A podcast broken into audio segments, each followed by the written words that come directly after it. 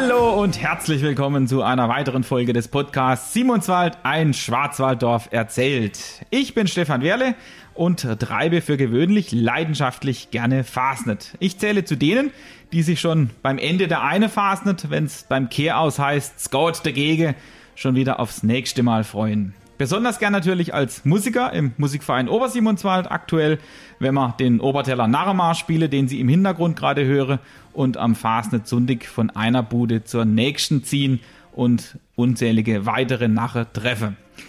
Ironischerweise war für die ein oder andere Narre die Fastnet 2020 auch die letzte größere gesellige Veranstaltung überhaupt. Vereinzelt hat man sich da schon über das neuartige Virus unterhalten, das da im Umlauf sei und auch schon durch die Presse gegeistert ist. Was dann allerdings folgte, das hat so in dieser Form wohl niemand für möglich gehalten an Einschränkungen und Maskenpflicht und Co. Und besonders schade war auch diese Entwicklung für die Narrezunft Obersimonswald 1960 e.V., wie die offizielle Bezeichnung des Elferrats hier in Simonswald lautet. Denn wie der Titel oder die Bezeichnung verspricht, freute man sich schon im Frühjahr auf den 11.11.2020, wo man dann in ein Jubiläumsjahr starten konnte oder wollte. Was schon alles geplant war, wie man letztlich damit umging, wie es überhaupt losging mit der Facet in Simonswald, das berichten uns heute zwei, die es wahrlich wissen müssen.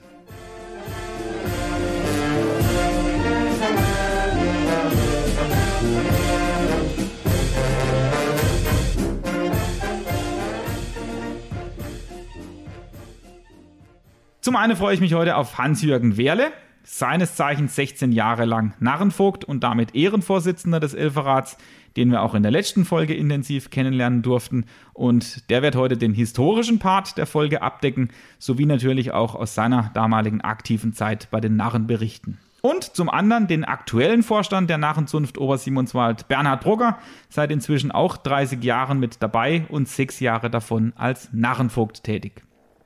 Lieber Bernhard, lieber Jürgen, pandemiebedingt war diesmal ja alles ein bisschen anders. Selbst in Elsach wurde ja von offizieller Seite bereits im Dezember 2020 alles abgesagt, alles abgeblasen und auch vor allem Aufrufe, keine unerlaubte Aktionen zu unternehmen. Entsprechend war es sicherlich auch das einzige Jahr im Elferrat seit dem Bestehe, in dem so gesehen keine Fastnet stattfand. Bernhard, wie ihr euch denn generell äh, zur Fastnet 2021 verständigt? Was war denn da geplant? Habt ihr da überhaupt vorkommen, das Jubiläum in irgendeiner Weise zu feiern?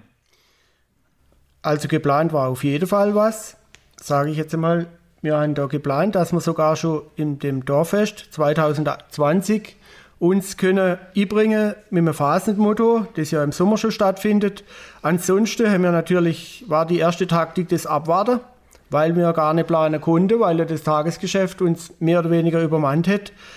Und somit hat sich herausgestellt, dass je weiter das Jahr fortgeschritten ist, überhaupt keine Planung stattfinden konnte. Die Tagesereignisse haben uns, wie gesagt, überholt. Selbst die Generalversammlung 2020 musste man absagen. Und so muss man kurz und bündig resümieren, dass wir keine Planung können, bis zum heutigen Tag keinerlei Planung stattgefunden hat und mir immer noch hofft, das nachholen zu können. Und die Generalversammlung wäre dann auch wieder am 11.11. .11. gewesen? Die Generalversammlung, wie jedes Jahr, versuchen wir immer auf den 11.11. .11. zu, zu legen, weil ja da bekanntlich die Phase nicht beginnt und wir da auch nicht hinterher stehen möchten.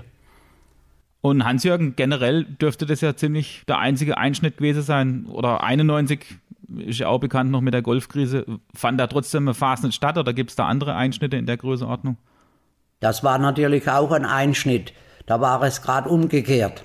Wir waren ja schon vorbereitet für den bunten Abend, hatten schon das Motto, hatten schon alles gerichtet. Dann kam von höherer äh, Stelle, überall wurde vom Golfkrieg geredet und wir haben uns eine der wenigen Vereine dann also alles abgesagt von oben herab, keine Phasen und dann haben wir gesagt, dann müssen wir uns auch beugen und alles absagen. Absagen in dem Sinn war dann nicht der Fall. Man hat den bunten Abend abgesagt und dann hat man so unter im Dorf gesagt, ja, aber was nicht hier im äh, Simonswald, das machen wir. So äh, nach dem Motto, was interessiert uns jetzt der, äh, der Golfkrieg? Und so ist man dann am Fasnet Samstag oder am Fasnet Sonntag hauptsächlich zusammengekommen. Ich weiß noch, im Rebstock Da ist man zusammengekommen mit der Musik. Die Musik hat aufgespielt. Es war ein Wetter zum nicht unbedingt auf der Straße zu äh, gehen und Phrasenphasen zu machen. Es hat den ta ganzen Tag geschneit. Und das war natürlich Futter für die Narren, sitzen zu bleiben, lustig zu sein. Und dann sind wir trotzdem von Wirtschaft zu Wirtschaft gezogen. Das ganze Dorf, es war nicht so viel, das war der Ausfall äh, gegenüber dieses Jahr für 2021, also ganz anders. Man sieht es auch in deiner Auge, das Funkle an die Erinnerung an damals. Das habe ich auch von einigen Leuten schon gehört. Ich war da noch ein bisschen zu jung, aber dass 91 eine wunderschöne Fasnet war, weil die einfach ein bisschen ungezwungen war und vielleicht auch so ein bisschen der Reiz des Verbotene. Das war in diesem Jahr, du hast schon gesagt, definitiv nicht möglich. Ähm, wie gesagt, auch die große Fasnet-Zünfte und die große Verbände einfach gesagt, das geht so nicht in der Form. Deswegen war das definitiv auch der erste große Einschnitt. Euren Verein, den gibt es ja seit inzwischen 61 Jahre. Das war allerdings ja nicht der Anfang der Obertäler Fastnet. Ich habe mich mal irgendwann gefragt, wann denn die Musik dazu kam, wann die Musik angefangen hat, den Elferrat zu unterstützen. Und dann hast du, Hans-Jürgen, wie so oft dann gesagt, nein, Stefan, es war in dem Fall auch anders. Und zwar hast du mal gesagt, dass die Musik ja begonnen hat, die Phase zu machen und dann irgendwann der Elferrat gegründet wurde. Aber mal der Reihe nach, wie und wann ging es denn los mit der Fastnet? Also die Fastnet ging los ursprünglich in Altsimundswald. Das war im Jahre 1906. Von da existiert auch ein Bild. Und aufgrund der Bilder hat man dann sich gefragt, warum da eine Narrengesellschaft. Und man hat da nachgehakt und die Leute haben dann erzählt, ja, da gab es einen Schneider, da wo heute die Ölmühle steht in Simonswald, und der war auf Wanderschaft in Mainz und in Worms und hat da gesehen, wie man da Karneval macht. Und das hat er mitgenommen, so in Gedanken auf seiner Wanderschaft und ist wieder nach Hause gegangen. Es war der Augustin Oschwald und dem hat man dann fortan den Wormsenschneider gesagt, weil er ja in Worms war. Und da hat er eine Narrengruppe gegründet, also aber nicht so rheinischer Narrenkarneval oder alemannisch, einfach so zünftig. Und die Bilder belegen, dass es mehr ein bayerischer Abend war. Aber auch, man höre und staune, die Musik war schon dabei. Aha, also doch, okay. Also in Obersimonswald war es ja so, das kann man ja wunderschön in der Festschrift nachlesen von eurer Narrezunft vom Jahr 2010 zum 50-jährige Bestehe, dass da ja relativ viele in Gütebach geschafft haben, also dadurch auch viel Bezug war nach Gütebach und die haben ja einen Narrenclub gegründet und dann hätte man in Obersimonswald nachgezogen, lieber Jürgen, korrigiere mich gern, und hätte dann 1956 ebenfalls in einer frühen Form diesen Narrenclub gegründet.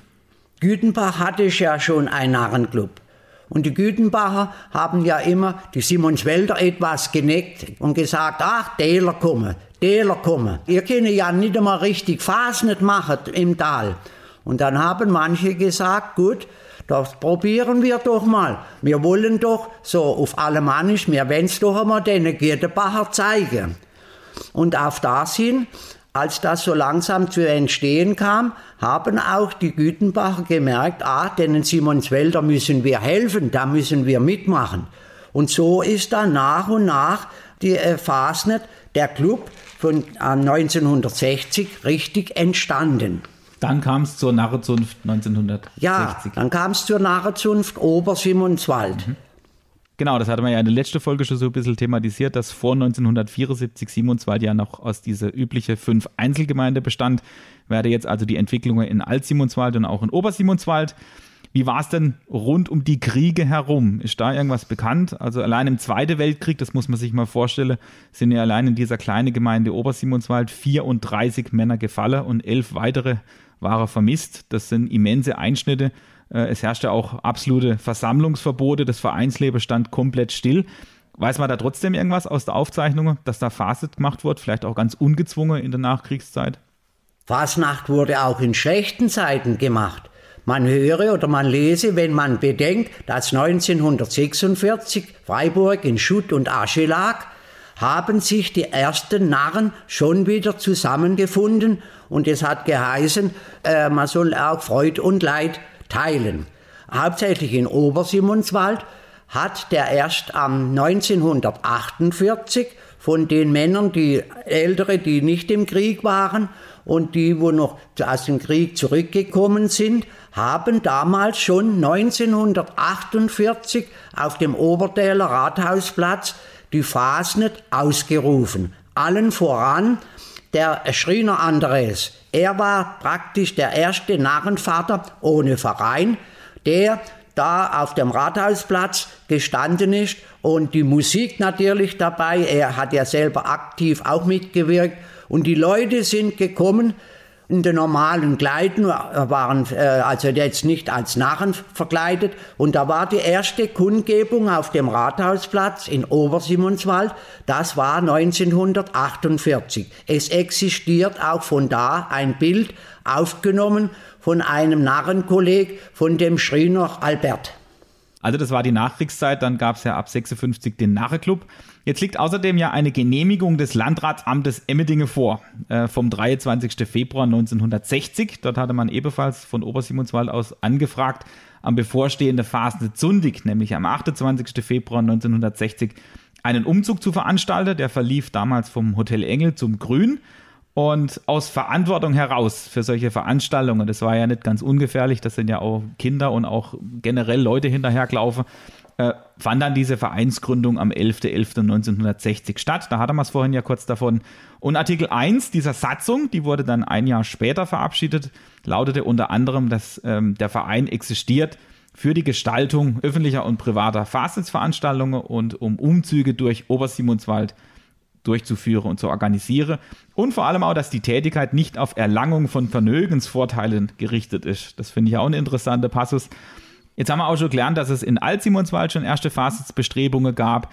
Stichwort Hornkopfjodler oder generell auch diese Fasnitz-Zwillinge, die konnte man auch nachlesen, so ein bisschen in der Festschrift. Hatte die dann auch so einen kleinen Einfluss auf die Fasnet oder war das erst viel später? Diese Gesangsgruppe, die haben sich damals Hornkopfjodler genannt, die gab's beim ersten bunten Abend in der Erle schon, also wie der erste bunte Abend. Und diese Gruppe dann wieder durch Veränderungen, Auswechseln von anderen, ähm, die haben aufgehört. Aber die, äh, es wurden Lieder gedichtet, mindestens zwei für zu einem bunten Abend. Und das haben dann die Hornkopfjodler, wie sie sich genannt haben, die haben die dann aufgeführt. Und das war schon eine Bereicherung, man kann schon sagen, ein kleiner äh, ein halber Beitrag für den damaligen super bunten Abend. Okay.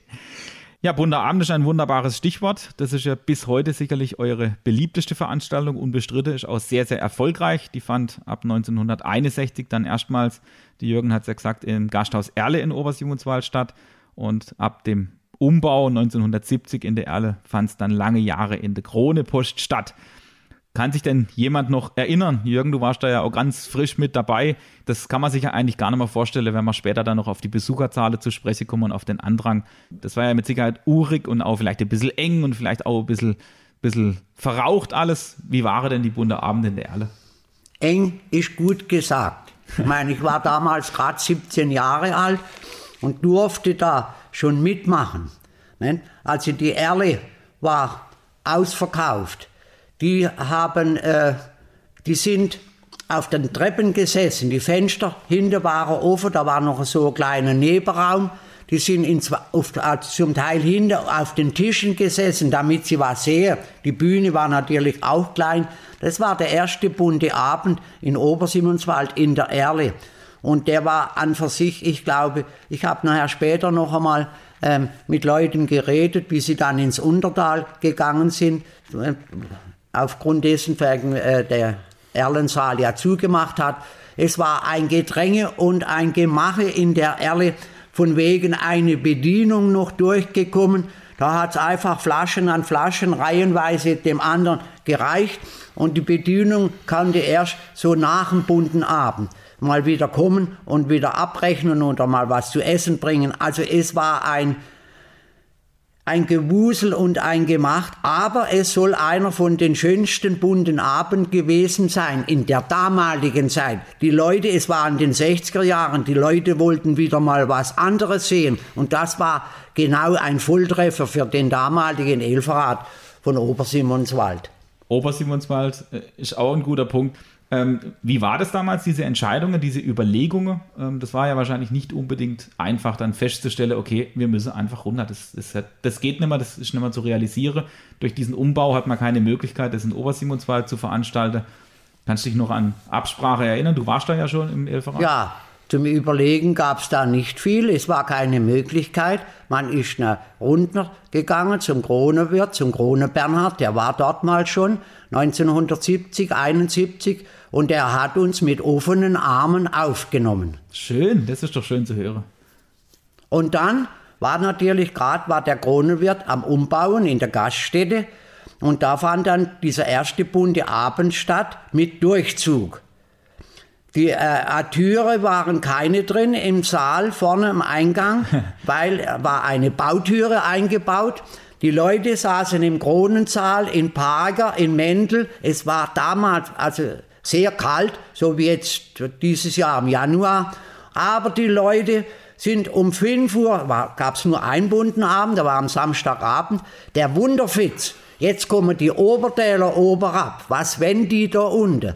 Nicht? Der Wunderfitz hat auch diese Simonswälder, Alt-Simonswälder, Untertäler einfach äh, gereizt, da in diesen bunten Abend reinzukommen. Viel an Leistung und an Qualität war an dem ersten bunten Abend in der Kronepost mit Sicherheit nicht da. Das hat auch dieser, unser Friseur bestätigt, der Herr, der sogenannte Titus Fritz, der war in der Probe dabei dann hat er gesagt zu uns, was, das soll euer bunter Abend sein? Hat da können wir doch gleich einpacken. So war der erste bunte Abend in der Kronepost 1972 und keiner hätte gedacht, dass sich dieser bunte Abend zu einem Highlight bis in die 20er Jahre 2020, 2021 durchsetzt und heute im Tal nicht mehr wegzudenken ist. Ja, in der Tat, das möchte ich als äh, langjähriger Besucher auch bestätigen. Man kann sich in der Tat die Simiswälder Phase nicht mehr vorstellen ohne den bunten Abend. Ist doch auch schön, dass man so zusammenfindet. Man kann ja auch wunderbar nachlesen, äh, dass da zum Beispiel die vorhin mal erwähnte Zwillinge aus der Hasle, die waren da ja auch äh, mal tätig. Der Albrecht Seng, der war ja lange Jahre unser Aushängeschild als Uhreträger.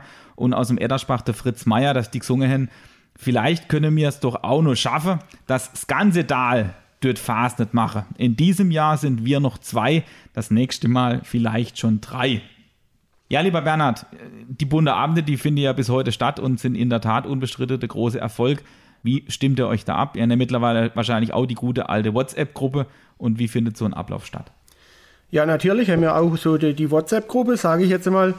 Aber mir kommt das Dorf ist ja auch nicht so groß, man kommt auch sonst schon noch ein bisschen zusammen und das die Vorbereitung auf der Bundabend oder das Zusammentragen für der Bundabend muss man sich so vorstellen. Das beginnt eigentlich schon mit dem Ende der Phase, weil nach, dem, nach der letzten Phase, wie es so schön heißt, es geht wieder dagegen, ist die Vorbereitung schon wieder im Gange für die nächste Phase.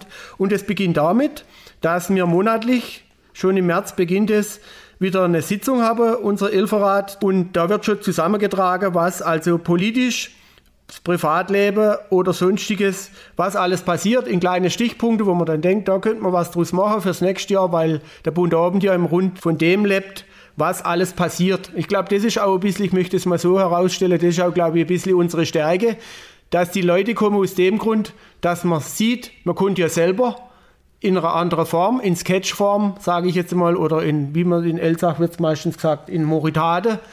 Und man kann vielleicht auch sehen, was im Nachbar passiert ist. Man sieht es nicht nur von der großen Welt, sondern man sieht es einfach in unserem kleinen Dorfleben, wie man nebendran wohnt und lebt. Und ich glaube, das ist mitunter ein kleiner Erfolg unserer Truppe. Was auch noch weiterhin ein Erfolg ist, was mich manchmal ein bisschen schockiert, ist von den großen Fasnachtsveranstaltungen. Also bei uns, wir sind stets bemüht, keinen Zuhörer oder kein Publikumsmitglied zu beleidigen oder unterschwellige Witze da drin zu verpacken. Und das ist uns, glaube ich, jetzt doch bis jetzt ganz gut gelungen. Und wie gesagt, der bunte Abend beginnt dann im März, dann wird das alles zusammentragen. Die heiße Phase beginnt dann immer im November, wenn die Generalversammlung vorbei ist. Da muss man das Notierte irgendwo mal in eine Richtung kriegen. Was kann man jetzt für ein Sketch verwenden? Wie könnte man das nachdrehen? Wie könnte man das verarbeiten, damit es Sinn macht, damit es gut rüberkommt und zum Schluss, was unser Ziel ja auch ist, dass es dann vielleicht auch ein Lacher gibt weil die Leute das Bestreben ist ja vom Bund Abend, dass die Leute dann um 12, 1, 2 heimgehen und zufrieden waren mit dem Abend. Und wie gesagt, so tut man das zusammentragen. Im September müssen allerdings schon, was auch ein Punkt ist in unserer Bundabend, müssen schon die Damen anfangen, die müssen ja tanzen. Da gibt es immer ein tolles Damenballett. Das sind meistens so aus Damen zusammengestellt zwischen 16 und 20, 25 Jahren. Das sind immer sechs Mädels, die das ja auch immer machen. Die haben meistens so ein Tanz, was so Richtung Funkemarinchen geht und ein Tanz, was was Neueres darstellt. Und so muss man sich die Vorbereitung für den bunte Abend vorstellen. Jetzt hast du das Dameballett schon angesprochen. Gibt es ja. da weitere Punkte, die euch so ein bisschen auszeichnen, die immer wieder mal vorkommen, wiederkehrende? Ja, also dann ist natürlich unser bunter Abend ist meistens so in 10, 12 Punkte gegliedert. Da sind einmal sind da die drin, wie gesagt, das Dameballett. Dann gibt es natürlich auch ein Herrenballett. Dann gibt es die närrische Bänkelsänger. Das waren über Jahre hinweg die, die Vogtsbrüder, praktisch der Hubert Werle und der Franz Josef Werle und auch unser leider in der letzten Fasnacht verstorbenes Mitglied, der Hubert Borger und der Bernhard Borger. Die haben also über Jahre hinweg mehr oder weniger die Bengelsänger waren die. Dann gibt es meistens noch zwei, drei Sketche, die auch vom Elferrat natürlich äh, interpretiert wären oder zusammengestellt wären. Dann gibt es den Jörg und den Martin, das ist die Jörgle und der Kengemadi. Und da kam auch noch in, vor Jahren noch eine Gruppe dazu, das ist der Stammtisch, Kaffee Huber waren die. Und es hat sich so mittlerweile sind aber auch da, wie wir ja vorher schon gesagt haben, wir sind noch ein Stückchen weiter zusammengewachsen, wir nur ins Untertal gegangen. Die, die Gruppe sind auch gemischt, Untertäler, Obertäler. Das ist also, ich würde mal sagen, das ist mir auch immer ganz wichtig. Es sind einfach jetzt Simmonswälder, wo dazu beitragen, dass da oben klingt und bisher Gott sei Dank gelungen ist. Okay, dann ist ja auch klar, warum da so viele Menschen kommen. Finde ich ebenfalls sehr, sehr wichtig, dass da da ein absoluter Zusammenhalt auch fährt mittlerweile mit Obertal, Untertal, dass man da von einer Gesamtgemeinde von Simonswäldern spricht. Vielleicht kurz an der Stelle mal zur Einordnung des Ganzen, warum das Ganze so erfolgreich ist. Der Vorverkauf, der findet ja zwei Wochen vor dem Bundeabend statt, am Samstag morgens um 9 Uhr. Ich kenne die genaue Uhrzeit nicht, aber bis vor einige Jahre habe ich mal erfahren, dass morgens um 4 Uhr, also fünf Stunden vorher, bei Wind und Wetter, das ist ja sehr, sehr kalt noch im Januar, mit Schlafsack und Isomatte und Thermoskanne die erste Aufschlage bei der Vorverkaufsstelle, um da pünktlich um 9 Uhr ihre Karte zu kriegen, eine der erste zu sein. Das wird sogar im Schichtbetrieb äh, gehandelt, das Ganze, dass dann sich abgewechselt wird. Ich übernehme die Schicht von 4 bis 6 Uhr und du ab 6 Uhr. Also heller Wahnsinn und es ist auch in eurer Festschrift nachzulesen, dass der Rekord im Kronesaal 369 Personen war. Also du hast ja vorhin beschrieben, Jürgen, wie das zuging hier mit, mit, äh, mit Jacke und im Kalte gesessen. Und da hat man ja überlegt, noch eine weitere Tischreihe mit dazu zu bauen, dass man dann noch mehr Menschen reinkriegt. Aber das war dann irgendwann tatsächlich nicht mehr möglich, aus Sicherheitsgründen und auch äh, für die Bedienung. Entsprechend ist ja logisch, dass man das auf zwei Abende verteilt. Gab es da womöglich noch eine Überlegung, das mal am dritten Abend zu machen oder dieser riese Besucherandrang, wie reagiert er drauf? Auch Stichwort freie Platzwahl gegenüber zu fest zugewiesene Platzwahl. Gibt es da irgendwas? Ja, da, wie wir schon vorher erwähnt haben, war ja immer der Freitag, war ja immer freie Platzwahl. Das hätte aber oftmals zu Komplikationen geführt, wie man sehen kann oder die Jahre dann festgestellt hat. Es war manchmal wegen Unzufriedenheit. Der eine saß schon länger da, dann kam der nächste und saß dann vorne dran. Und, aber das sind alles, dann hätte man sich natürlich dazu fest oder durchgerungen, dass man einfach auch am Freitag zu Platzreservierungen übergeht, weil das dann einfach sich dargestellt hätte, dass es zu weniger Komplikationen führt. Weil man hätte dann auch aus dem Dorf, aus dem Dorf die, die oder selbe Rückmeldung kriegt. Aber kein Vorschlag war so gut, dass er nicht auch einen Nachteil gehabt hätte und deswegen sind wir dann halt einfach zu festen Platzreservierungen übergegangen. Und das hat sich jetzt auch bewährt, die letzten Jahre. Ein beide Abende, wobei man ja dazu sagen muss, dass ihr inzwischen im neuen Kulturhaus seid und da müsst ihr ja das komplette Personal selbst stellen. Also da war, seid ihr nicht mehr ähm, quasi unterstützt durch eine Wirtschaft mit eigenen Bedienungen, sondern ihr müsst das komplette Personal selber stellen. Und das war ja damals noch bei freier Platzwahl, dass man da um 5 Uhr sich schon getroffen hätte in diesem Gang in der Krone. Das weiß jetzt ich zum Beispiel noch und äh, dann auch eine super Stimmung war schon im Saal. Man hat da drei Stunden vorher schon angefangen, da Party zu machen, Lieder zu singen, auch natürlich das ein oder andere Bier zu trinken, Karte zu spielen. Das war also eine tolle Stimmung. Aber von dem abgesehen, völlig nachvollziehbar eure organisatorische Begründung des Ganzen. Wie werde euch denn solche Missgeschicke mitgeteilt? Ich vorhin mal die Moritade erzählt. Das heißt, ähm, wenn man den ein oder andere ja, so ein bisschen verpfeifen will oder Missgeschicke melden will, dann ist man da eigentlich wahrscheinlich herzlich willkommen bei jedem von euch Elferrädler. Ja, selbstverständlich. Ich meine, wir sind für jede Information vor und natürlich, wir haben natürlich auch die, die über Jahre hinweg im Elferrad sind, haben da natürlich auch sozusagen ein bisschen die Antenne entwickelt der ist oftmals in, kleinen, in einer kleinen Runde oder im Stammtischgespräch oder in einer Vereins, sage ich jetzt mal in einer Vereinsrunde, was ja im normalen Leben immer stattfindet, bis vor einem Jahr sind die Antenne da und manchmal glaubt der eine gar nicht, wenn er was von sich gibt, dass das jetzt was werden könnte, ob es das ihm daheim passiert ist oder im Vereinsleben passiert ja auch viel. Und da muss man einfach ein offenes Ohr haben, geht nachher heim, notiert sich das oder man merkt sich's und denkt, es kann was draus wäre und wenn es dann halt mal nicht ist, ist es nicht, aber in der Regel kommt es so zustande. Also so füllt sich der Abend in der Regel.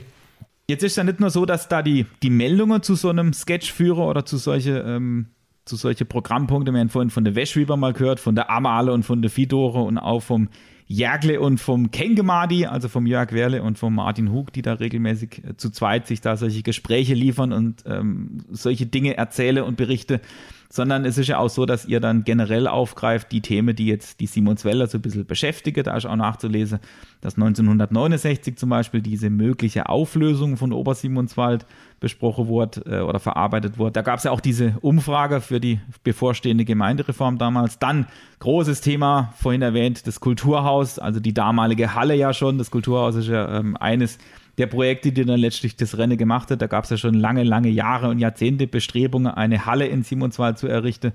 Die Bürgermeisterwahl nach 25 Jahren Reinhold Scher, das war natürlich auch ein gefundenes Fressen mit vielen, vielen Bewerbern, die ihr da wunderbar verarbeitet habt auf der Bühne.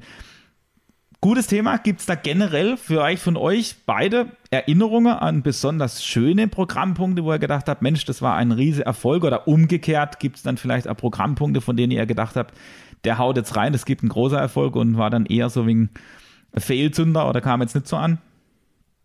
Also ich von meiner Person möchte mal sagen, die immer schöne Punkte sind, wenn man alte Vereinsausflug oder sowas bringen kann. Mir bleibt einfach in Erinnerung, was auch natürlich mit dem Bühnenbild ein bisschen in Verbindung ist, war damals, wo der Kirchenchor Obersimonswald im Vereinsausflug mit der Firma Obert, was auch immer ein beliebtes Objekt war, der Firma Obert oder Obert Fritz, da haben halt immer die Ausflüge stattgefunden. Und das war natürlich auch, also das bleibt mir in Erinnerung, das war also ein schöner Punkt. Sonst möchte ich mich eigentlich diesbezüglich nicht allzu sehr festlegen. Natürlich, mir immer, was Wäschbiber anbelangt, wir immer relativ einfach zu machen, weil das sind zwei alte Drahtschweiber, die Wäschweiber, also das sind ich in meiner Person und der Edi Heitzmann, der auch über 16 Jahre Vorstand war, und der hätten wir es manchmal ein bisschen einfach, weil man kann einfach über die Leute ein bisschen herziehen. Nicht nur herziehen, sondern man, wie es halt alte Weiber, so, äh, alte Wäschweiber so machen. Es ist daher ein bisschen einfach, weil die können einfach ein bisschen tratschen, wie man in unserem Sportgebrauch sagt. Was ich immer schön finde, sind die jungen Mädels, die sich immer sehr engagiert, weil man darf das auch nicht verkennen. Auch bis in der heutigen Tag denkt man immer, die Junge denken immer, es muss alles ganz modern sein oder muss alles nur was heute ist, zählt, nur Smartphone und so weiter. Aber die bringen sich da immer so toll ein und das macht mir immer Spaß, wenn man sieht, aha, da gibt es kein Nachwuchsproblem, die tanzen gern und die sind dann immer die, wo am Abend dann auch mitunter fast am letzten heimgehen, sage ich jetzt mal. Solche Punkte, oder Hans-Jörg, was hast du noch in Erinnerung? Könnte ich auch sagen. Es war ja oft so, wenn man so für den bunten Abend was zusammengestellt hat, dann hat man gesagt, das gibt der Risser heute Abend. Ja. Das gibt der beste Punkt. Das war dann oft oder also öfters der schlechtere Punkt. Oder man hätte ja gesagt, gut, die guten Punkte machen wir nach hinten, der, von unserer Sicht aus gesehen. Mhm. Die guten Punkte machen wir nach hinten, die schlechteren macht man nach vorne. Aber das ist auch wie beim Konzert. Und so war das dann. Na war das der Beste. Aber wichtig war, dass immer ein oder zwei Punkte dabei waren, die ein Volltreffer waren. Die haben dann die Schwächere aufgefangen. Ne? Und wichtig war so ein bunter Abend oder der, der Bühnenauftritt, viel Sachen auf der Bühne, ein Auto, ein Unimog, irgendetwas.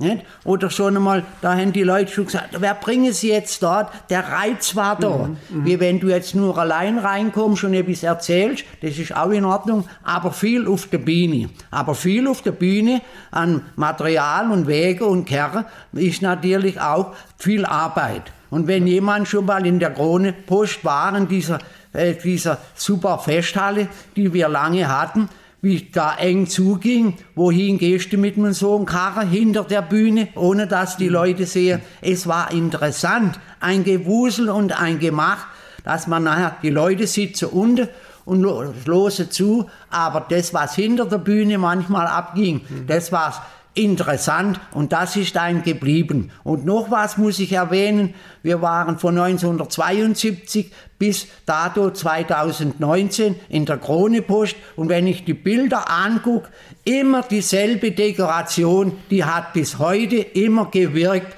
und hat den Leuten gefallen. Ich habe noch Bilder zu Hause von 1972, 73. Die Dekoration, die ist heute, hat heute für den Kronenwirt einen historischen Wert und uns hat sie gut gedient. Ich möchte dazu noch sagen, natürlich, was ist ein Sketch, wie der Hans ja vorher erwähnt hat. Wir haben auch immer das Bemühen, für jeden Sketch ein eigenes Bühnenbild. Und da muss man dann auch mal ein großes Dankeschön sagen. Wir haben immer die Bühnenbild Künstlerkette, sage ich jetzt mal, da war früher über Jahre hinweg der Helmut Keppner, wo das ganz hervorragend gemacht hat und jetzt der Sebastian, wo uns das macht. Und das muss man erst einmal überlegen, wenn man dann wieder, bis ich manchmal gegangen bis zwei Tage vor der Aufführung, wo man gesagt hat, oh, das Bühnenbild, aber das fehlt noch. Und das fehlt noch. Und da muss wieder drei, vier Quadratmeter umgestaltet werden. Und da muss ich dazu sagen, da gab es nie kein Nein die Herren, die haben uns immer so unsere Wirklichkeiten so erfüllt, wie es wir einfach wollten, sage ich mal. Und das war oftmals kurzfristig. Der letzte Wagen, das letzte Licht oder gehen wir noch mal zurück auf der Omnibus.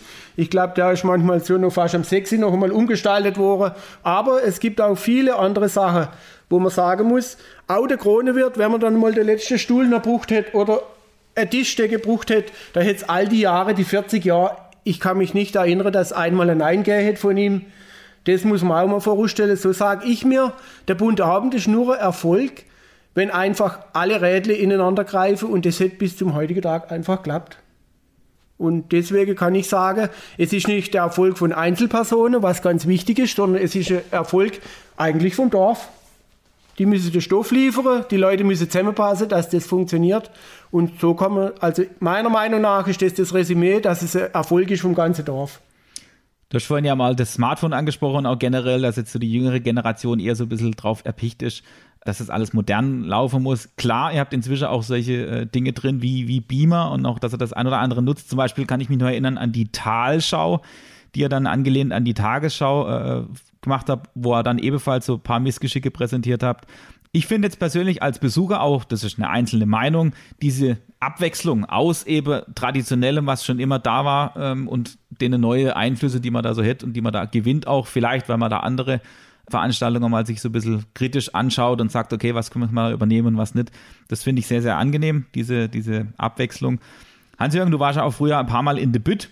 Also so Bütterede, wer das noch nie gemacht hat, ist ja auch mit Sicherheit mit großem Aufwand verbunden auch da hängt es wieder davon ab, der Bernhard hat jetzt gesagt, von den ganzen Rückmeldungen von der Bevölkerung. Wie darf man sich so Bütterede vorstellen? Wie, wie bereitet man sowas vor? Ja, so eine Bütterede, die braucht auch das ganze Jahr über. Man sammelt Sachen und äh, irgendwo kriegt was zugesteckt. Und dann war ja immer die Kunst, wie mache ich eine Büttenrede? Gereimt und ungereimt oder erzähle ich was? Und da habe ich mir auch viele Sachen äh, bin ich da, habe ich einen guten Kollegen gehabt in Waldkirch, also äh, der heute bald 90 Jahre alt ist und der hat mir damals, wie ich die erste Bittenrede gemacht habe, das war am Sonntagmorgen in Obersimonswald 1972, ja, also wenn ich die heute noch mal vortragen würde, da würden die Leute umdrehen und sagen sowas, ne? also auf Deutsch so ein Scheißdreck. Ne? Und da habe ich mir immer Info geholt und dann gab es in Teningen immer eine große Veranstaltung, da bin ich hingegangen, ich habe alles gesammelt und dann habe ich es gewürfelt, dann habe ich die ganze Fernsehsitzungen, Fastnet-Sitzungen aufgenommen per Video und bearbeitet und dann habe ich die Sachen rausgenommen und habe dann eine Bittenrede gemacht. Und die Bittenrede war eben so gestaltet, dass ich das, was ich erzähle, alles selber erlebt habe. Ich habe äh, gewusst, von was ich rede und das hat den Leuten gefallen.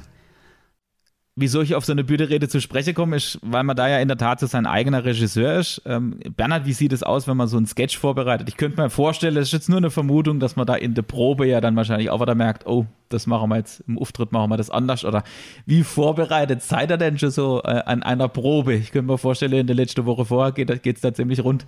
Ja, selbstverständlich. Das ist schon wieder, Hansi hat mit einer Bütterät, die Aufstellung von einer Bütterät, sage ich mal, ist ähnlich äh, mit, mit einem Sketch. Aber da muss man erst einmal ein Manuskript haben, da muss man sich stichpunktartig aufschreiben. Natürlich muss man einen vernünftigen Ablauf haben. Und was dann ganz wichtig ist, erstens ist mal, wie kommt man rein in die Geschichte? Wie beginnt man das, dass das, dass das Publikum das interessiert? Und ganz entscheidend ist dann, wie, wie machen wir den Abschluss? Weil der Abschluss von so einer Geschichte ist ganz entscheidend. Und noch entscheidender ist, dass die Geschichte nicht langweilig wird.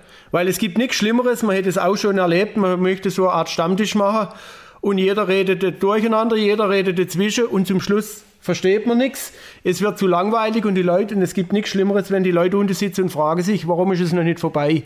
Und das alles immer unter einen Hut zu kriegen, das ist immer das Schwierigste an so einem an so, einem, an so einem Punkt. Aber wir haben ja jetzt über die Jahre hinweg so viele erfahrene Leute, wo genau wissen, wie man sowas aufzustellen hat. Und manchmal muss man ehrlich gestehen, es ist nicht immer alles aufs hundertprozentigste geplant.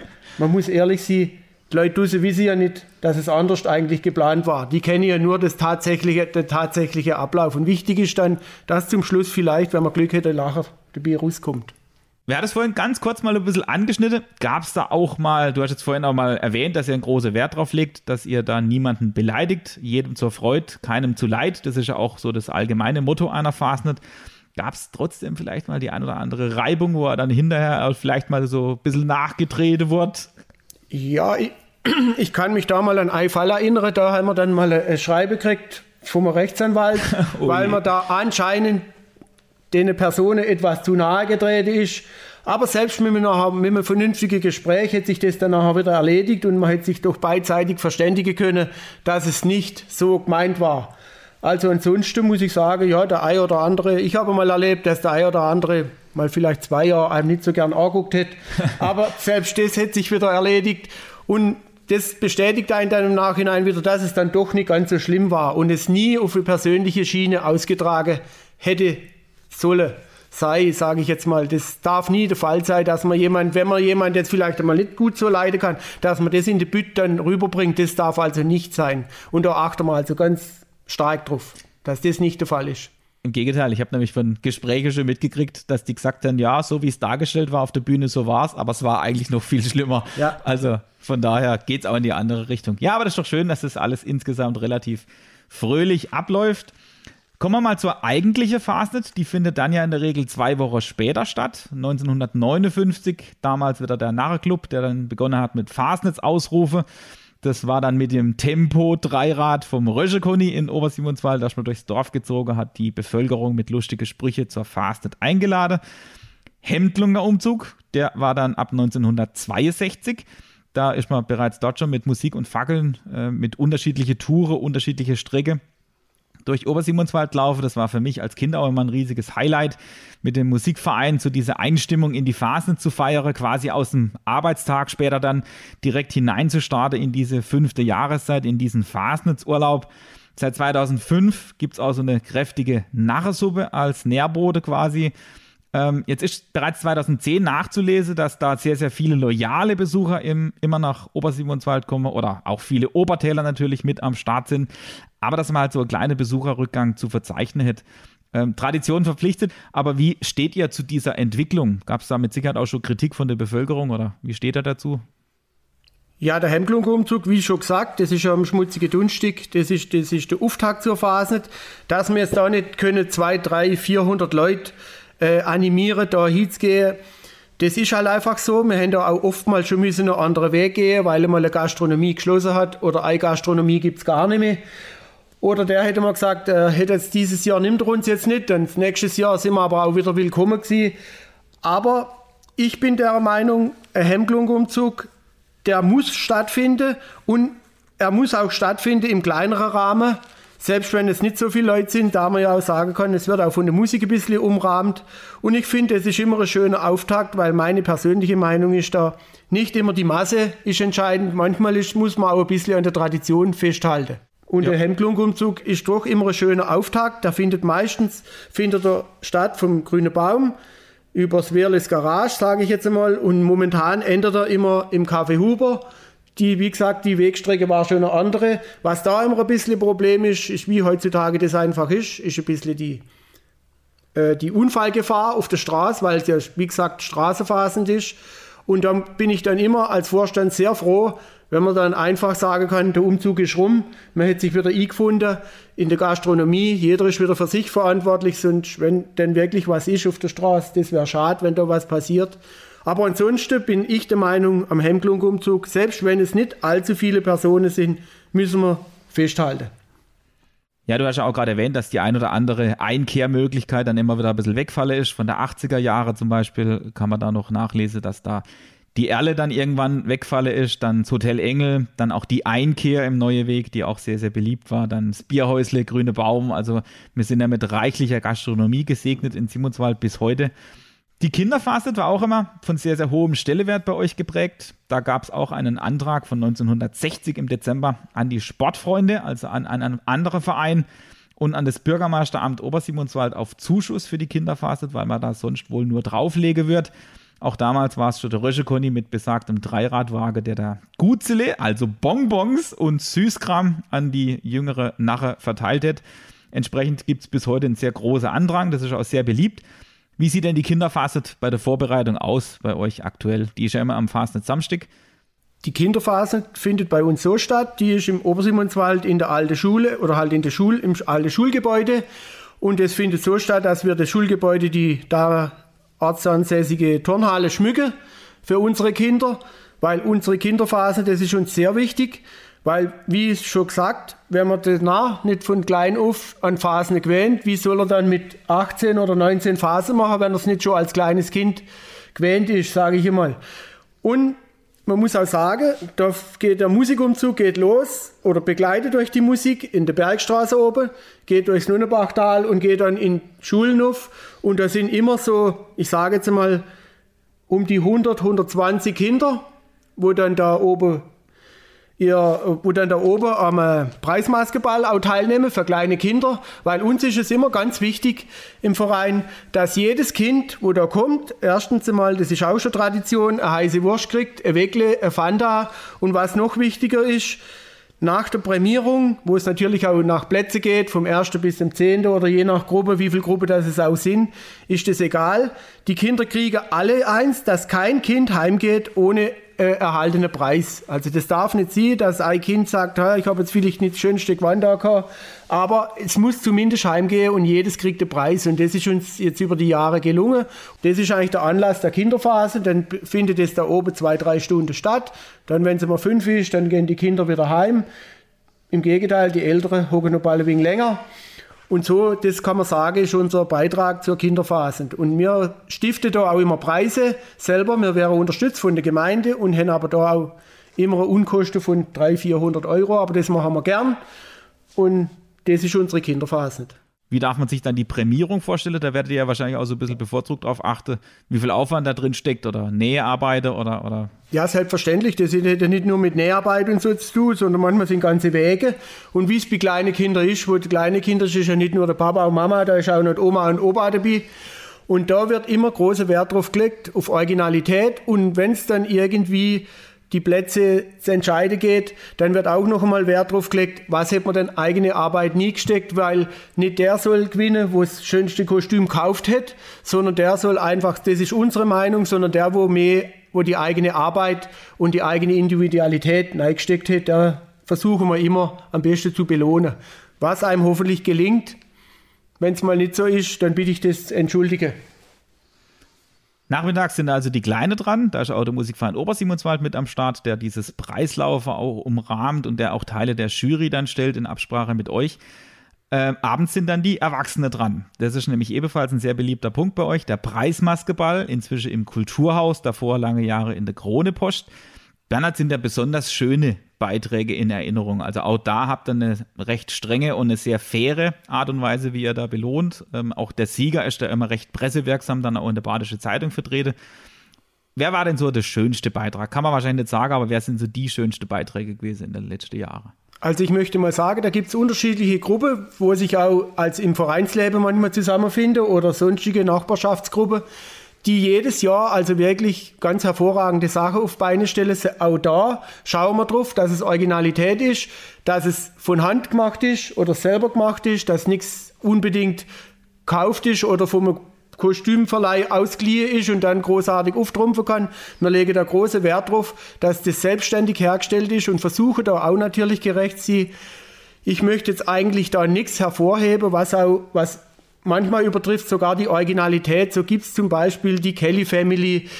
Es gab Cocktailgläser, es gab Lego, es gab schon Barbie oder Cats oder es gab fliegende Holländer. Also ich weiß nicht, was man noch alles sagen könnte. Es sind jedes Jahr eine Gruppe, die in sich der Reiz einfach ausmachen.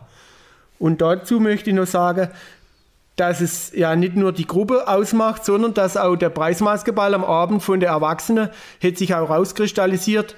Der wird ja umrahmt von einer Liveband und das ist dann auch meistens noch ein richtig schöner Tanzabend dann zum Schluss. Und ich glaube, das ist auch ein bisschen, haben wir in den letzten Jahren geschafft.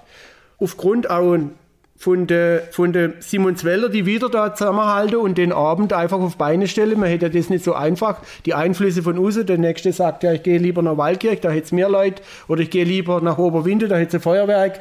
Aber wir haben es jetzt geschafft, dass wir über die Jahre hinweg im Kronesaal mindestens 200, 300 Leute daherkriegt und jetzt auch wieder im neuen Gästehaus auch das vollkriegt hat. Da muss man sagen, wir sind zufrieden mit dem Preismaßgefall von der Erwachsenen. Auf jeden Fall, das hat man ja vorhin kurz thematisiert beim äh, Schmutzige Donstück, wo es jetzt vielleicht ein bisschen weniger Besucher sind. Aber auch beim letzten Preismaskeball 2020 kann ich mich nur erinnern, sind äh, viele Leute da gewesen, die auch von echt weit herkommen, weil sie von diesem Preismaskeball gehört haben, der dann äh, im Kulturhaus stattfindet. Dann geht es ja in der Regel nach einer recht kurzen Nacht weiter am nächsten Tag mit der närrische Kundgebung, die Ortsteil Fasnet, früher eben nur in Obersimonswald, inzwischen nach wie vor im Ortsteil Obersimonswald. Da wird auch Respekt ausgesprochen von der anderen Zünfte, auf die man noch zu sprechen kommen. Da ist klare Ansage im ganzen Tal, dass man sich im Obertal trifft. Und wie sieht so eine närrische Kundgebung aus? Also da habt ihr ja Ausschnitte aus dem Bunde Abend oder zusätzliche Sketche, die am Bunde Abend nicht gezeigt wurde. Anders ausgedrückt, warum lohnt es sich auf jeden Fall mal bei der Kundgebung vorbeizuschauen? Also ich würde sagen, an der Kundgebung vorbeizuschauen, da lohnt sich eigentlich immer. Es ist allein schon, wie der Hans-Jörg vorher erwähnt hat, es ist der höchst, einer der höchsten Feiertage bei uns oben, weil morgens um 11 geht es los, wie gesagt mit der Kundgebung, umrahmt von der Musik. Die Musik startet dann vom Rebstock oben auf da sozusagen auf den Schindlerplatz oder Rathausplatz im Obersimonswald, da haben wir noch die Möglichkeit, einen schönen Platz, da finden sich die Leute ein. Und da holen wir nichts vom bunten Abend, da haben wir meistens noch einmal ein zusätzliches Sketch ein, sage ich jetzt einmal, hofft man ja wieder, ein Kracher, wo man dann nochmal im Öffentlichen darstellen kann. Das sind oftmals so Art politische Besuche, wo unterm, unterm Jahr stattgefunden haben oder irgendwas Originelles, wo speziell wieder im Obersimonswald stattgefunden hat. Da versucht man dann, das versucht man dann auch wieder natürlich darzustellen. Und es ist natürlich auch gleichzeitig der Auftakt zu der Straßenphase im Obersimonswald, wo natürlich sich jetzt auch rauskristallisiert hat, wo sehr schön ist, sage ich mal, weil es ist immer, immer ein gewisser abgesteckter Rahmen. Es ist die Dorfphase, wo man in Bude, in Gaststätte und im umliegenden größeren Kerngebiet vom Obersimonswälder Rathaus stattfindet, wo sich einfach alles trifft. Und alles trifft heißt für mich, da sind Leute bei mit ihrem einjährigen Kind und da ist aber auch der Opa findet seine Gruppe oder die Oma mit 85 Jahren und jeder sagt, ich kann ein bisschen Mai Phasen machen, wie es sich für richtig halt und wie es schön ist. Und ich glaube, das ist ein bisschen Erfolgsgarant dafür, dass man einfach einmal ein paar Stunden so sehen kann, wie man vielleicht unter dem Jahr nicht sehen kann, dass man sogar den Nachbar trifft oder auch nicht den Nachbar trifft und jeder sich so kostümieren kann, wie er gern geht. Der eine sagt, ich habe schon lange mal möchten eine Hamperle sehen. Der nächste sagt, ah, ich wollte mal eine Prinzessin sehen.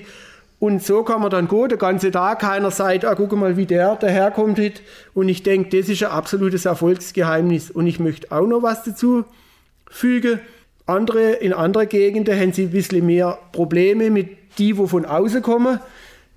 Bei uns ist das ein bisschen so, durch das, dass jeder jeden kennt, ist automatisch ein bisschen ein Kontrollmechanismus da. Und wenn einmal einer ein bisschen über den Strang schlägt, dann kommt vielleicht mal der Nachbar und sagt, jetzt lang jetzt, jetzt ist genug getrunken, jetzt geh ich heim. Also ich denke, das macht Obertäler Phase ein wenig aus. Und da möchte ich auch noch erwähnen, und das ist der ganze Tag umrahmt von der Obersimonswälder Musik wo ich jetzt auch mal möchte Dank sagen, die sind immer unterwegs und es gibt ja nichts Schöneres, wenn man immer schön klingende Instrumente ein bisschen hinten auch tappen kann. Absolut, genau. Also das freut auch uns immer. Ich spreche jetzt da mal im Namen vom Musikverein, dass wir da jedes Mal mit dabei sein dürfen. Das ist ja eigentlich aus unserem Terminkalender auch nochmal wegzudenken. Ich finde es auch spannend, ähm, das war auch lange Zeit vor meiner Zeit schon, dass man da immer mit regelmäßig dann mit neuem Gewand kommt, so alle 10, 15 Jahre, dass man da immer mit, mit einem neuen Gewand dann auftritt als Musikverein. Ähm, das war auch für uns immer lange Jahre erklärtes Ziel, dass man nach einer Runde wieder am Sportheim ankommt. Du hast ja angedeutet, äh, diese Straßenphase, die dann ja auch 1963 schon rund ums Café Huber stattgefunden hat und wo man da auch immer wieder Menschen trifft, die man vielleicht so das ganze Jahr eher selten sieht. Ähm, diese Stationen, die da stattgefunden haben, werden die dann an euch gemeldet, wo es dann heißt, okay, wir haben jetzt dieses Jahr ein bisschen was, da gab es ja auch viel Bewegung in den letzten Jahren. Ja, selbstverständlich, die wäre an uns gemeldet, weil man muss ja da natürlich in Verbindung, da wird da meistens ein bisschen was ausgeschenkt. Allein aufgrund dessen wird natürlich das auch gemeldet, damit man überall auch keine Ausschau zum Beispiel eine Ausschankgenehmigung aushängen. Das muss ja alles aus der Regularien haben. Aber ansonsten findet da absolut wilde Phasen statt. Es gibt keine vorgeschriebene Umzugsordnung. Jeder kann sich in der Bude verhalten. Manche kommen nicht wieder wie Eibude. Die anderen nehmen den Kreis drei, viermal an, bis es dann einfach auch nicht mehr geht. Und das funktioniert aber so, weil es einfach ungezwungen ist. Oder man hätte mal in einer Bude irgendein Gesicht genug gesehen und dann kann man natürlich zu der nächsten Bude wieder gehen, soweit die Füße tragen, sage ich mal. Ja, das bringt uns dann leider, leider schon so langsam in Richtung Kehraus und Fastets-Verbrennung. Das ist ja zum Beispiel in solche Hochburgen wie Elsach ist das auch mit ein Höhepunkt, diese Fastets-Verbrennung. Die Bandle-Verbrennung, der dann am Schluss auch in Obersimonswald verbrannt wird, da spielt auch der Musikverein dann den Narrenmarsch in ganz traurigem und langsamem Tempo. Wie sind da so die Entwicklungen, Erfahrungen? Da sind ja auch zum Beispiel dann Hexe mit am Start. Ja, wie gesagt, am Phasen Dienstag oder Phasen Dienstag, da findet dann natürlich auch der Kehraus oder die Phasenverbrennung statt. Bei uns findet es so statt, dass natürlich auch meist eine Phasenfigur, die unter, über die Phase am Rathaus oben hängt, wir sagen dazu der Bondle, am Abend verbrennt wird. Und das, da hat man auch immer unterschiedliche Wege gesucht. Der eine sagt, ja, wieso machen wir es am 10? Der nächste sagt, mach es doch schon am 8.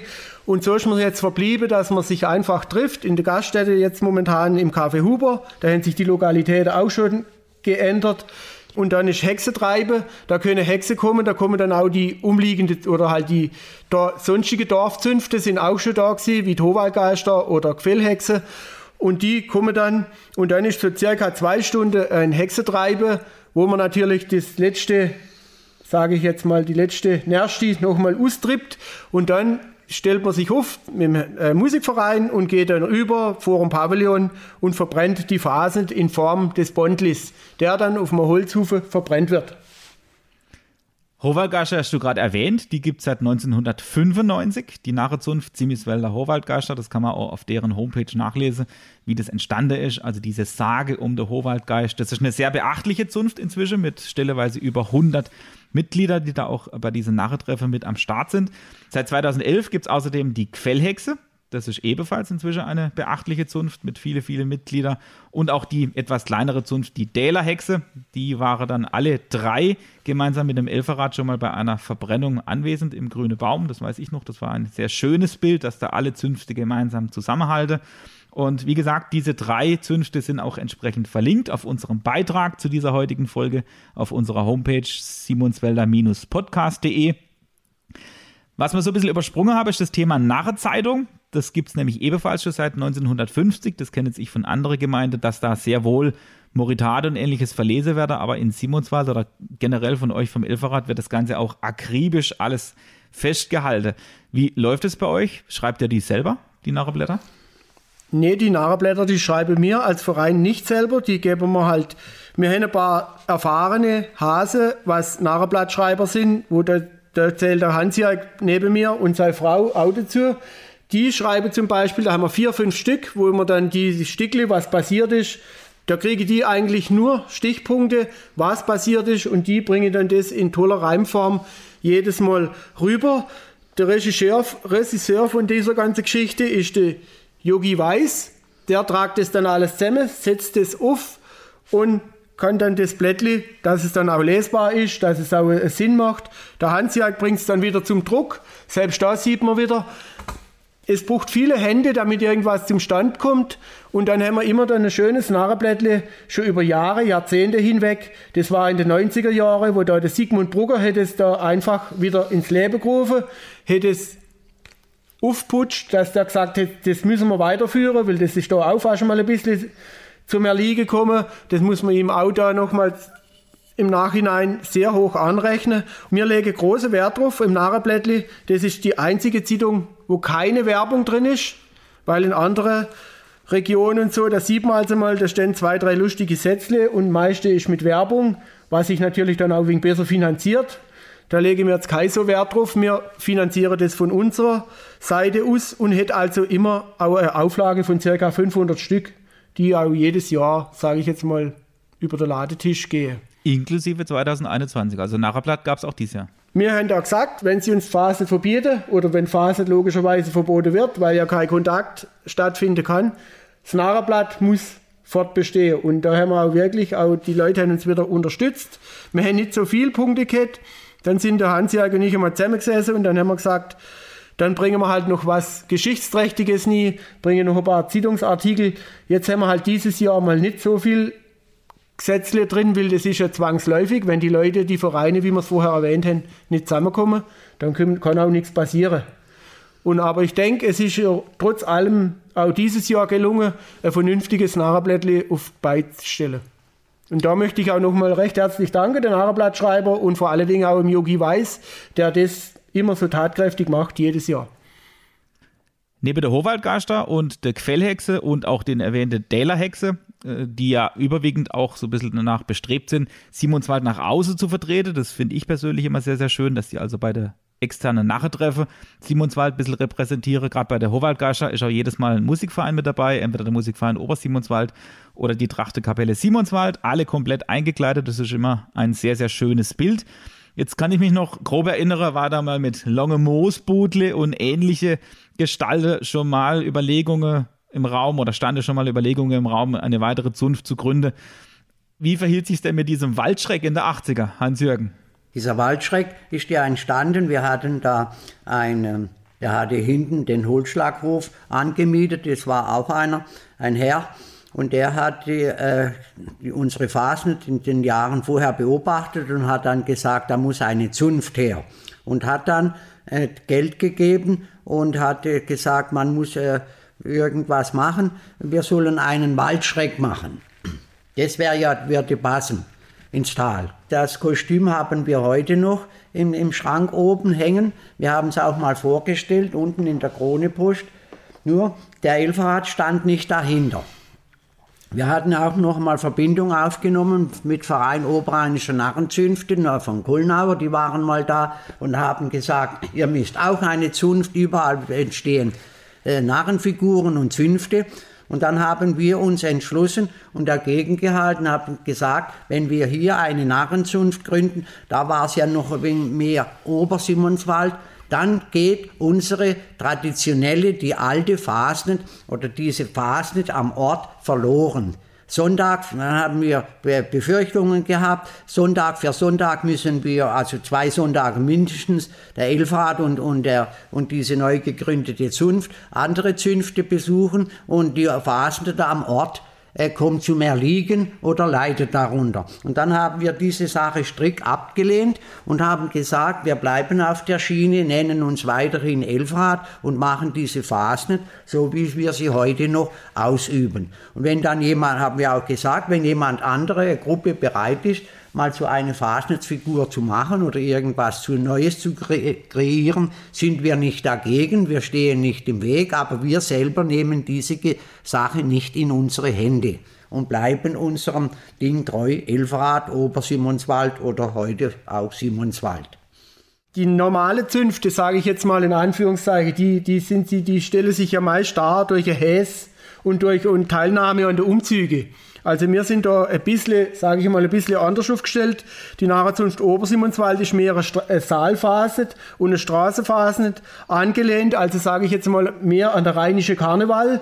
Ein bisschen, das zeigt auch schon unser Outfit. Wir sind halt eine, eine Jacke, haben meistens ein weißes Hemd, momentan entweder eine Fliege oder eine Krawatte mhm. und eine Narrenkappe, wie man so eigentlich nur, sage ich jetzt mal, in Köln oder Düsseldorf sieht und keine Maskierung des Elferrats sozusagen. Das ist, das hebt, das hebt, man möchte nicht abgehebt sein, aber das ist, unterscheidet uns ein bisschen von unserer normalen Hästräger, sage ich mal, von der Häsphase nicht. Genau, wie vorhin erwähnt, also Straße Zahlfaset, während dann die andere Zunft des Simonswald auch nach extern wunderschön vertrete. Deswegen finde ich als normaler Bürger finde es ein wunderbares Miteinander, dass es so existiert. Auch insbesondere nach dieser, ja, nach dieser strenge Ansicht, die man da so in den 70er, 80er hatte zu dem ganzen Thema, finde ich das toll, dass es inzwischen so funktioniert miteinander. Von der Mitgliederzahl her muss man bei euch auch mal klar dazu sagen, dass ihr im ersten Jahrzehnt zum Beispiel zwischen 61 und 69 genauso viele erste Vorsitzende hatte wie seit 1977 bis heute, nämlich genau vier Stück. Und außerdem ist in den 60er Jahren in eurem ersten Jahrzehnt des Bestehens ja auch mal wieder zu beobachten gewesen, dass da 25 Mitglieder drin waren. Also es waren immer nur sehr, sehr kurze Mitgliedschaften. Wie ist es generell mit der Mitgliederzahl? Habt ihr da zum Beispiel auch mal eine Phase gehabt, wo ein bisschen zu wenig war oder musstet ihr auch umgekehrt, ähm, habt ihr dann zu viele Anfragen gehabt, die da mitmachen wollte bei euch? Also mir vom, den Elfhard haben meistens eher zu wenig gehabt. Wir sind immer froh gewesen, wenn wir elf Kerle waren. Ne? Man ist auch noch nie auf die Idee gekommen bis heute, ne? äh, vielleicht mal eine Frau zu fragen äh, Mehlfahrrad mit, war damals ja noch kein Thema. Aber es hätte immer gereicht. Wir waren mal nur neun Stück, kann ich mich nur erinnern. Und jeder hat sich nicht getraut, jeder hat die Arbeit zum Teil, wenn man so gefragt hat damals, hat jeder die Arbeit gescheut, jeder war noch im anderen Verein, dann hat jeder, wie wir auch, jetzt geheißen, wir sind ja von November bis März von Woche, also ein war im Sportverein, der andere war da und da sind wir jeden Abend unterwegs und jeder hat gescheut. Nicht? hat sich zurückgehalten. Er hat gesagt, vielleicht hätte ich am bunten Abend in einem Sketch oder in einem Beitrag mitmachen, aber nicht in Elfrad. Und so haben wir die Sache überbrückt. Und wenn man ja heute äh, sieht, dass jetzt heute 13 es sind oder bald 14 und vor allen Dingen junge? Ja. Damals sind ja die Jungen nicht gekommen. Ne? Ja, da, sind ja nur Alte im Elferrad. Das war ja so. Ne? Und äh, die, aber äh, da hat sich ja schon vieles äh, der, äh, gewechselt und gewandelt und man sieht, die Jugend steht dahinter, sonst würde sie nicht in Elferrad gehen. Aber gelangt hat es immer, im, also äh, im Elferrad. Also ja. ich, ich möchte auch nochmal dazu erwähnen, vielleicht ist auch ein kleines Erfolgsrezept, sage ich mal, auch die Altersstruktur vom Elferrad, wie der Hans ja schon gesagt hat. Wir sind Momentan haben wir eine Altersstruktur in unserem Elfrat von unseren 13 Personen von 25 bis 66. Also es ist alles vertreten, wo man ist und wir sind gute Kollegen. Also wir können das auch ein bisschen untermauern mit ein paar Aktivitäten, die wir unter dem Jahr noch ein bisschen stellen. Wir machen ja nicht nur Phasen, wir treffen uns auch sonst noch einmal. Wie gesagt, die monatlichen Sitzungen und dann haben wir auch noch meistens eine jährliche Wanderung, haben wir mal eine zur Geselligkeit oder wir machen auch mal einen Ausflug. Da waren wir schon in Österreich, waren schon in Düsseldorf oder vor Jahren jetzt mal, wir haben das als kultureller Ausflug bezeichnet nach Dresden, wie halt so Vereinsausflug stattfindet. Des Weiteren versuchen wir auch immer, weil wir ja nicht nur der Elferrat sind oder die 13 Personen sind, sondern wir brauchen ja einen großen Pool drumherum, wie wir gehört haben, machen wir auch meistens ein Helferfest. Das findet statt in so einem Grillabend oder Grillnachmittag, wo man dann natürlich auch mal den Kulissenmaler, die Näherin, die Blättlischreiber, der Komponist der Lieder zum Beispiel, darf man ja auch nicht vergessen, die Ballettlehrerinnen oder jeden helfende Hand laden wir da ein, wo wir da als uns ums Jahr unterstützt, versuchen wir uns das gleich zurückgeben, indem man mal am Abend gesellig zusammensitzt, mal was essen und trinkt. Und so versuchen wir das einfach ein bisschen zurückgeben, was die Leute unentgeltlich ein Arbeit das ganze Jahr für uns dahinter stecken. Ein würdiger Abschluss von euch beide Experte, würde ich mal behaupten. Ihr habt von diese 61 Jahre, die es die Nachtzunft bereits gibt, 50 Jahre zusammen abgedeckt. Davon wart ihr beide insgesamt mehr als 20 Jahre erste Vorsitzende. Wir haben viel gehört schon über die Simonsweller Phase, auch was sie so besonders macht, was sie auszeichnet. Gibt es denn letzte Worte von euch? Für mich ist immer die Besonderheit, ist die Altersstruktur. Altersstruktur und Kameradschaft, wo dann meist eine schöne Festlichkeit gibt wir können aufführen die alltäglichen Missgeschicke, wo sich jeder wieder drin findet in der Sache, ob es jetzt im Sketch ist, am Bundabend oder an der Straße faselt. Wir haben auch schon Menschen gehabt, die haben den Nachbarn nachgespielt, zum Beispiel an der Straße fasend. Für jede die Möglichkeit, er kann fasend feiern, wie er möchte. Es gibt keinen Zwang und es ist eine Kostümierung ohne Grenze, würde ich sagen. Und ich erlebe es, also sage ich jetzt einmal zu fast 100 Prozent immer, dass die Leute positiv feiern möchten und keiner auf ein Fest geht, um etwas zu, sage ich mal, zu randalieren oder zu, durch Streitigkeiten auszutragen. Und das ist für mich das Wichtigste, dass, ich, dass wir das die nächsten Jahre vielleicht so beibehalten können. Als kleines Resümee. Und ich glaube, dann haben wir weiterhin ein bisschen Erfolg in unserem kleinen Dorf. Dann hätte man hiermit einen würdigen Schluss. Vielen herzlichen Dank euch beide für diese sehr, sehr tiefe Einblicke in die Obertäler und später auch in die Simonswälder Fasnet. Und euch, liebe Zuhörerinnen und Zuhörer, vielen Dank fürs Dabeisein. Den Bericht oder die Show Notes zu dieser heutigen Folge kann man wie immer nachlesen auf unserer Homepage unter www.simonsweller-podcast.de. Außerdem sind wir auch auf Spotify und Co. vertreten. Infos auch dazu gibt es ebenfalls auf unserer Homepage. Liebe Leute, in diesem Sinne, bleibt gesund und immer trau denke, Gott dagegen. Wir treffen uns dann allerspätestens wieder nächstes Jahr am Schmutzige Donstick 2022 natürlich in Simonswald.